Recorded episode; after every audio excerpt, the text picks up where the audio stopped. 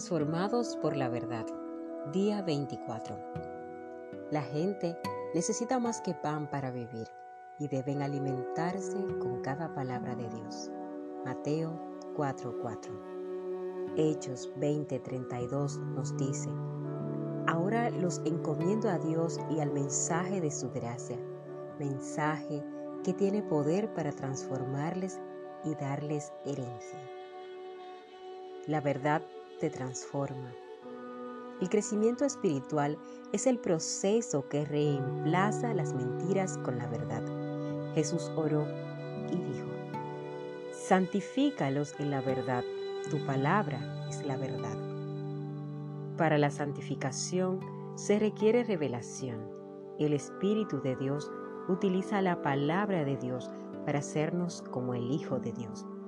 Para llegar a ser como Jesús, debemos llenar nuestras vidas de su palabra. La Biblia dice, por medio de la palabra somos reunidos y formados para las tareas que Dios tiene para nosotros.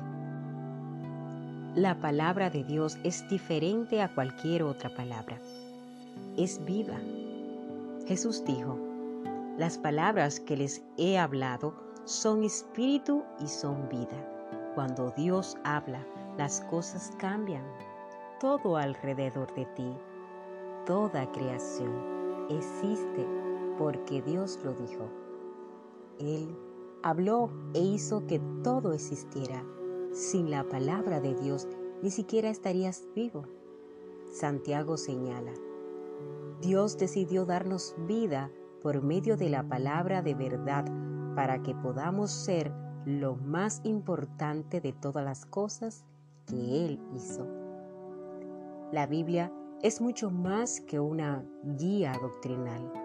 Genera vida, crea fe, produce cambios, asusta al diablo, realiza milagros, sana heridas, edifica el carácter, transforma las circunstancias, imparte alegría, supera la adversidad, derrota la tentación, infurece la esperanza, libera poder, limpia nuestras mentes, hace que las cosas existan y garantiza nuestro futuro para siempre.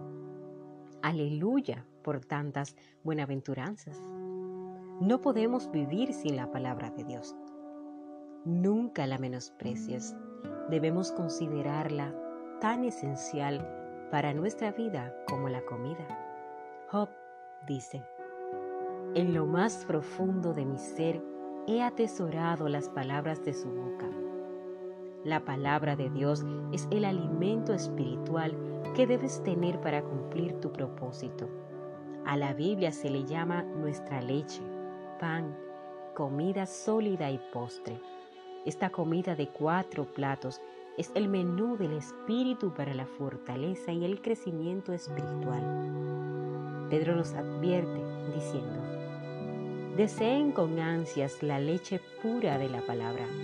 Así, por medio de ella, crecerán en su salvación. Permanece en la palabra de Dios. Nunca hubo tantas Biblias impresas como hoy. Sin embargo, una en una repisa no tiene ningún valor. Millones de creyentes sufren anorexia espiritual, mueren de hambre por causa de destrucción nutrición espiritual. Para ser un discípulo robusto de Jesús, alimentarte de la palabra de Dios debe ser tu prioridad. Jesús usó la palabra permanecer para referirse a eso. Él dijo, si ustedes permanecen en mi palabra, serán verdaderamente mis discípulos. En la vida diaria, permanecer en la palabra de Dios implica tres acciones. Debo aceptar su autoridad, es la primera. La Biblia dice, debe llegar a ser la guía de autoridad de mi vida, la brújula en la que confío como mi guía, el consejo que escucho para tomar decisiones sabias y la referencia para evaluar todo. La Biblia debe ser la primera y la última palabra en mi vida. Muchos de nuestros problemas ocurren porque fundamentamos nuestras decisiones basadas en factores de autoridad no confiable, la cultura, la razón o la información que nos dan otras personas. Estos cuatro factores son defectuosos por causa de la caída. Lo que necesitamos es una forma perfecta que nunca nos guíe en la dirección equivocada. Y solo la palabra de Dios satisface esa necesidad.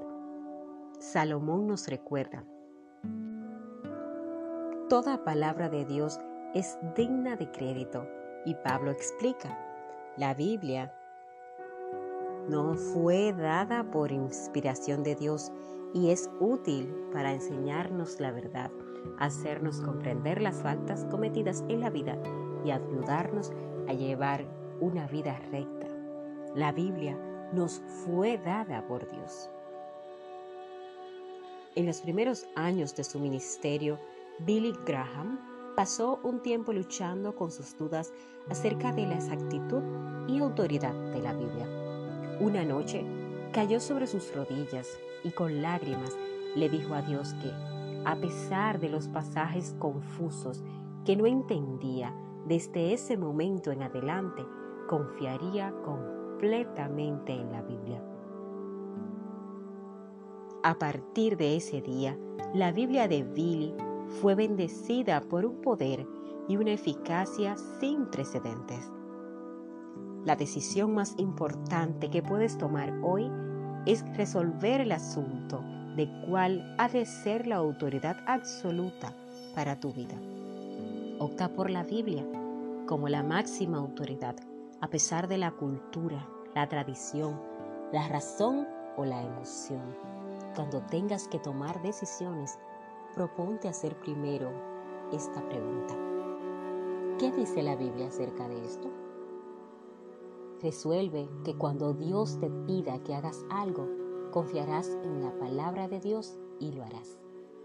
Tenga sentido o no, aunque no tengas ganas de hacerlo, adopta la declaración de Pablo como tu afirmación personal de fe, que cita, Estoy de acuerdo con todo lo que enseña la ley y creo lo que está escrito en los profetas. Debo asimilar su verdad.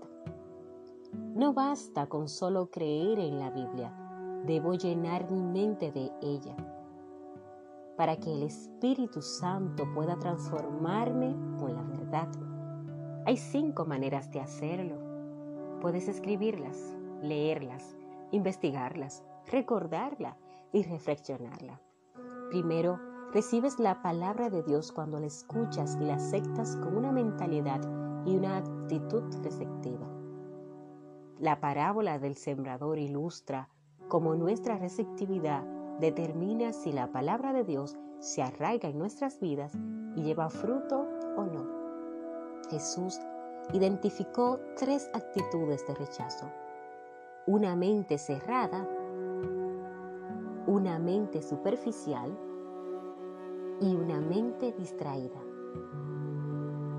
Y luego dijo, pongan mucha atención cuando sientas que no estás aprendiendo nada de un sermón o de un maestro de la Biblia, debes analizar tu actitud, considerando en especial el orgullo, porque Dios puede hablarte incluso a través de nuestros, de nuestros maestros más aburridos. Cuando eres humilde y receptivo, Santiago aconseja que puedan recibir con humildad, modestia, mansedumbre, la palabra sembrada en ustedes, la cual tiene poder para salvarles la vida. Segundo, durante la mayor parte de la historia de dos mil años de la Iglesia, solo los sacerdotes podían leer la Biblia, pero ahora miles de millones de personas tienen acceso a ella. La tenemos de forma virtual, física, o sea, la puedes descargar en tu celular, la puedes tener en cualquier momento. A pesar de esto, Muchos creyentes son más fieles a la lectura diaria de su periódico que de sus Biblias. Nadie debería sorprenderse de por qué no. crecemos. No esperemos crecer si leemos la Biblia tres minutos después de ver televisión tres horas. Muchos que presumen de creer en la Biblia de tapa a la tapa, nunca la han leído completa. Pero si tan solo la lees 15 minutos diarios, la leerás completa una vez al año. Si dejas de ver un programa de televisión 30 minutos por día y lees tu Biblia en cambio, al cabo de un año la habrás leído dos veces. La lectura diaria de la Biblia te mantendrá al alcance de la voz de Dios. Por eso, Dios instruyó a los reyes de Israel que mantuvieran siempre cerca una copia de su palabra. Esta copia la tendrán siempre a su alcance y la leerán todos los días de su vida. Pero no la guardes simplemente cerca, léela. Una herramienta sencilla para esto es un plan diario de lectura bíblica. Así evitarás saltar arbitrariamente de una parte de la Biblia a otra y pasar por alto algunas secciones. Tercero, la investigación o el estudio de la Biblia es otra manera práctica de permanecer en la palabra. La diferencia entre la lectura y el estudio de la Biblia implica dos actividades adicionales. Formarse preguntas acerca del texto y anotar tus ideas. En realidad, no has estudiado la Biblia a menos que hayas tomado nota de tus pensamientos en el papel en computadora. El espacio en este libro no me permite explicar los diferentes métodos para el desarrollo bíblico. Hay varios libros útiles al respecto, incluyendo uno que escribí hace más de 20 años. El secreto para un buen estudio de la Biblia radica en aprender a plantearse simplemente las preguntas correctas. Los distintos métodos emplean preguntas diferentes. Descubrirás mucho más si te detienes y haces preguntas tan sencillas como quién, qué, cuándo, dónde o por qué y cómo. La Biblia dice, verdaderamente felices son las personas que estudian cuidadosamente la perfecta ley de Dios que les hace libres y las siguen estudiando. Ellas no se olvidan lo que oyeron, sino que obedecen lo que dice la enseñanza de Dios. Los que hacen esto serán felices. La cuarta manera de permanecer en la palabra de Dios es recordándola. Tu capacidad para recordar es un regalo de Dios. Es posible que pienses que tienes una memoria pobre, pero la verdad es que memorizas millones de ideas, verdades, hechos y cifras. ¿Recuerdas lo que es importante para ti? Si consideras relevante la palabra de Dios, dedicarás tiempo para recordarla. Los beneficios de memorizar los versículos de la Biblia son enormes. Te ayudará a resistir la tentación, a tomar decisiones sabias, a reducir la tensión, a editar confianza, a brindar buenos consejos y a compartir tu fe con otros. Tu memoria es como un músculo. Cuanto más la uses, tanto más sólida llegará a ser. Y la memorización de las escrituras será más fácil. Podrías empezar seleccionando algunos versículos de la Biblia de este libro que te hayan llegado al corazón, escribiéndolos en una pequeña tarjeta para llevarla contigo.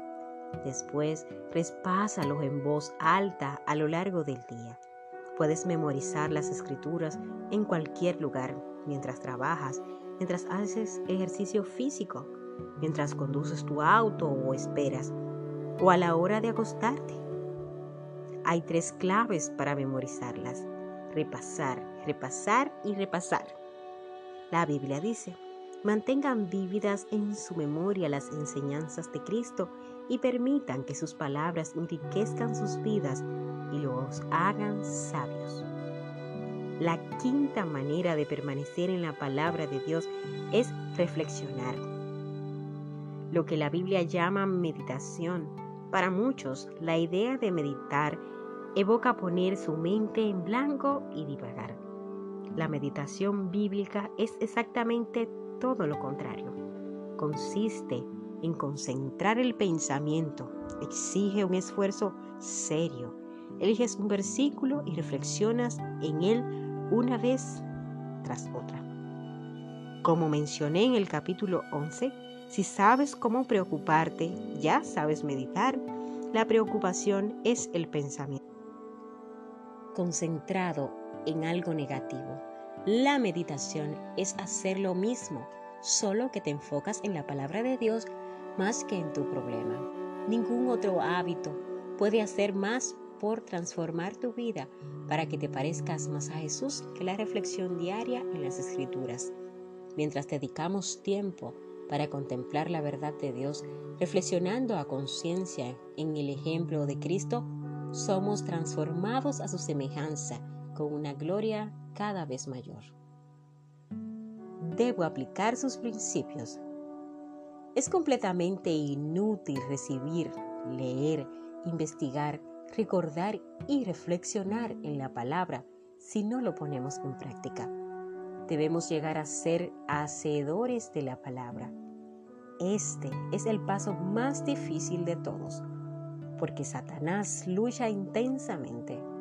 A él no le molesta que vayamos a los estudios bíblicos con tal de que no hagamos nada de lo que aprendemos.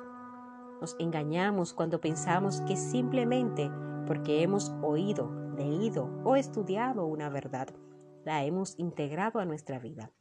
En la actualidad puedes estar tan ocupado yendo a la próxima clase o seminario, eh, conferencia, que no tienes tiempo para poner en práctica lo que aprendiste. Olvidas lo aprendido mientras vas camino a tu próximo estudio. Sin aplicación, todos nuestros estudios bíblicos carecen de valor. Jesús dijo, todo el que me oye estas palabras y las pone en práctica es como un hombre prudente que construye su casa sobre la roca. Jesús también enseñó que la bendición de Dios viene por obedecer la verdad, no solo por conocerla. Él dijo, ahora que saben estas cosas, serán dichosos si las ponen en práctica. Otra razón por la que evitamos la puesta en práctica de la palabra de Dios es que puede ser difícil o incluso dolorosa. La verdad nos libera, pero antes puede hacernos sentir miserables. La palabra de Dios saca a la luz nuestros motivos, señala nuestros defectos, reprocha nuestro pecado y espera que cambiemos. Como esta, nuestra naturaleza humana, resistirnos al cambio, poner en práctica la palabra de Dios es un trabajo arduo. Por eso es tan importante dialogar con otras personas acerca de su aplicación personal. No puedo exagerar la importancia que tiene formar parte de un pequeño grupo de estudio bíblico. Siempre aprendemos de otros las verdades que nunca aprenderíamos solos. Otras personas te ayudan a ver cosas que pasas por alto, así como a poner en práctica la verdad de Dios. La mejor manera para llegar a ser un hacedor de la palabra es escribir siempre un paso de acción como resultado de la lectura, estudio o reflexión sobre la palabra de Dios. Desarrolla el hábito de anotar exactamente lo que piensas hacer. Este paso de acción debe ser personal, involucrándote tú mismo. Práctico, algo que puedes hacer y comprobable con plazo límite para hacerlo. Todas las medidas prácticas deben involucrar tu relación con Dios, tu relación con otros o tu carácter personal. Antes de leer el próximo capítulo, dedica unos minutos para pensar en esta pregunta. ¿Qué es lo que ya te dijo Dios en su palabra que tienes que hacer y que aún no has comenzado? Luego, Anota algunas declaraciones de acción para ayudarte a poner en práctica lo que sabes y debes hacer. Podrías contarle a un amigo lo que te propusiste hacer para rendirle cuentas a Dios. Como dijo D. L. Moody, la Biblia no fue dada para aumentar nuestro conocimiento, sino para cambiar nuestra vida. Los preceptos del Señor me alegran el corazón Este es nuestro día 24, pensando en nuestro propósito. Punto de reflexión, la verdad me transforma. Versículo para recordar. Si vosotros permaneceréis en mi palabra, seréis verdaderamente mis discípulos y conoceréis la verdad, y la verdad os hará libre. Juan 8:31 al 32. Pregunta para considerar. ¿Qué es lo que ya me ha dicho Dios en su palabra que todavía no he empezado a hacer? Recuerda, como hemos dicho durante todo el capítulo, consulta la palabra, consulta tu Biblia. No importa la Biblia que tengas. Si no tienes una física, la puedes descargar desde una aplicación en tu celular. Hasta la próxima. Un abrazo.